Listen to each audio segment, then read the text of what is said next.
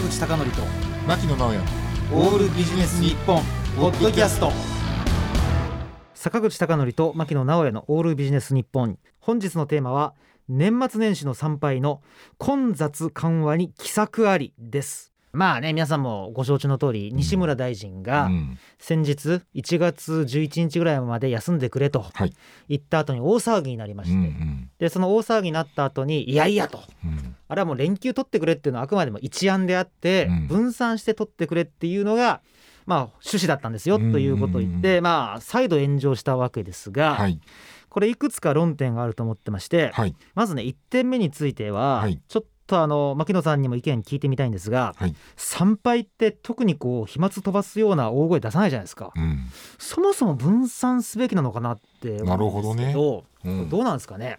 いや確かにねあれまあただだからその人と人との距離が近くなるっていうのがやっぱそこは問題なんですよ、でもよく考えると確かに喋んないですもんね。昔ねうん。あの僕の大学って銀行に行くやつらが一番多かったんで銀行員って、うん。あの見知らぬ人が触ったお札をこう触れるじゃないですか、はいはいはい。だから銀行員ってあの肺炎の可能性が高いんですよね。肺炎になる可能性が。これ真面目にだからむしろねうん。お賽銭のお金触るとかの方をやめた方がいいんじゃないか確かに確かに確かに。思ったんですね、うん。でもう一つね、うん。あの僕今日合計で3つ論点があるんですが、うん。2点目はうん。ちょっと違うところでうん。今のところ誰も指摘していない内容を指摘しておくと、はい。これあの ILO という組織がありまはいして、はいはいまあ、これは国際労働機関なんですが、は国際労働機関うがん。これやりなさいっていろんな国に言ってるやつに対して日本はなんとですね ILO は会社員はそれぞれ10連休を最低でも取れるようにしてくださいって言ってるんですね。うんなるほど。で日本はこれ批准してないんですよ。へえうん。だから非常に奇妙に感じたのは、うん。国が取ってくださいって言ってるにもかかわらずその日本っていう国はその ILO の会社員が10連休取れるよううなん。制度を批准していない。なるほどねだからこれ本当に批准してたら、うん。年末年始だけにねうん。固まって休み取られるとうん。会社困っちゃいますんで、そうですね。自発的に分散するようになると思うんですよ。ですね。おっしゃる通り。だからこれはちょっと新しい問題として指摘していいんじゃないかと思うんですね。うんで3つ目。うん。これあの分散したくなるインセンティブの設計ということなんですがうん。まあコンサルタントずっとやってると、うん。強制的に人々を分散させるんじゃなくて分散したくなる。うん行動をこう取らせるっていうのが重要となってくると思うんですね。すね。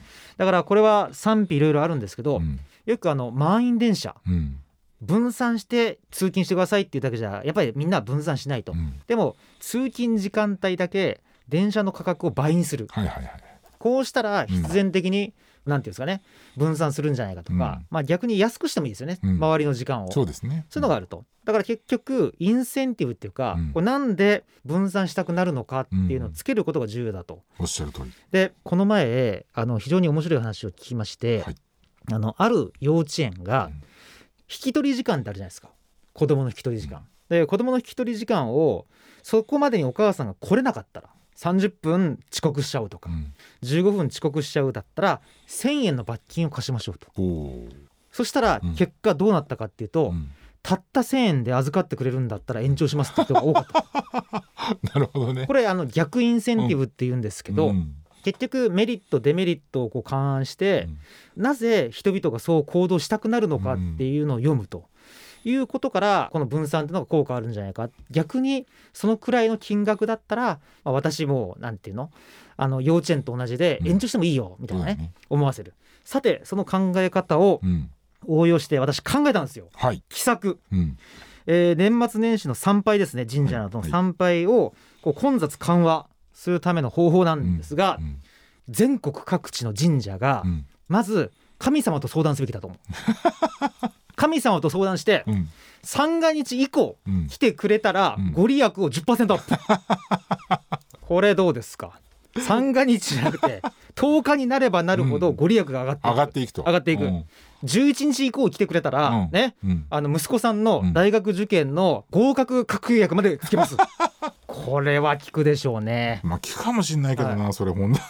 絶対効く。うんで夫婦で子供がいなかった場合は、うん。夫婦円満保証つけます。ああなるほどね。セックスレスの解消保証つけます。まあ、そこまではいらねえよということで逆効果かもしれませんね、逆インセンティブかもしれませんので、まあ、どこかまでなんですが、うん。まあ、例えば三が日じゃなくて4日5日以降に来てくれたら神様と確約しましたと、うん。ね、ご利益を 10%15% アップしますと。うん。でなんだったら2022年にまで持ち越せますとかね、これ絶対効くと思うんだけどな正月から3日までに来たらうん。逆に利益が減りますでもいいですよね、ああそうですね。いやもちろん誤解していただきたくないんですが、これは当然あのあんまりね宗教心がないにもかかわらず、うん。突然その瞬間にだけねあの宗教心を燃やしてしまう日本人に対する皮肉ではあるんですなるがほどね。そうですよね。でもこれどうだろうと思って日本の神道会がう、ん。ね、神様と話し合って今年だけ特別ですよと。ね。三が日はおあのご利益がありません。これがありません減らしますよ。みたいな。これ結構効くんじゃないかなと思ったんですけどね、だから繰り返し何らかのこうインセンティブをこう与えていくということなんですが、うん。実はですねあの今僕が年末年始の過ごし方として、うん。やっぱりね本当にそこまでずっと信じてるわけじゃないんで、うん。こう分散を自発的にやろうかなっていうところでね。で僕がちょっとお勧めしたいのがこの年末年始に本を読むとか、うんうんあるいは音楽を聴いて、はい。あの過ごすっていうのも一つもうね、もう2020年と2021年の年末年始ぐらいはそれぐらいでいいじゃないですかとうん。いう観点から僕ね本当に感心したんですけどね、はい。あのエレファントカシマシの,、はい。あの宮本浩次さん、はいね、ボーカルの。うんうんでね宮本さんのカバーアルバムが素晴らしかっうんたんでうん。ぜひ、えー今日のテーマは年末年始の参拝のですね混雑緩和に奇策ありなんですが、はい。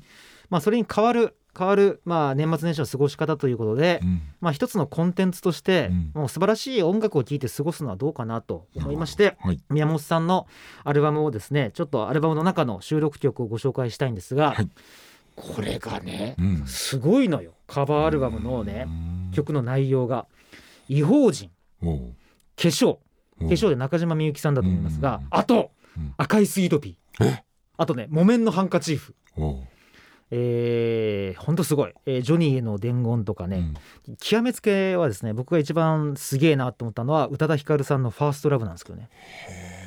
でもちろんあの、うん。ユーミンも年末年始なんで忘れていません。うん恋人がサンタクロース。なるほど。でその中でちょっとですね僕があのご紹介したいのが「あなた」はい。と私が家を建てたらきっと子供たちが遊んでる隣にあなたがいるはず、うん。で私はそれを見ながら何か編み物をしています、あなたがここにいてほしいとですねあの本当に切ない意味も含めたラブソングがありまして、はい。ぜひまあこういう曲を聴いて、まあ、みんな人がいなくなったぐらいの時にまあ参拝してもいいんじゃないかなということで、えー一曲ですねはい。お送りしたいと思います、えー宮本浩次さんであなた。ポッドキャストをお聞きの皆さん著作権の使用許可を得ていませんので流すことができません。申し訳ございません。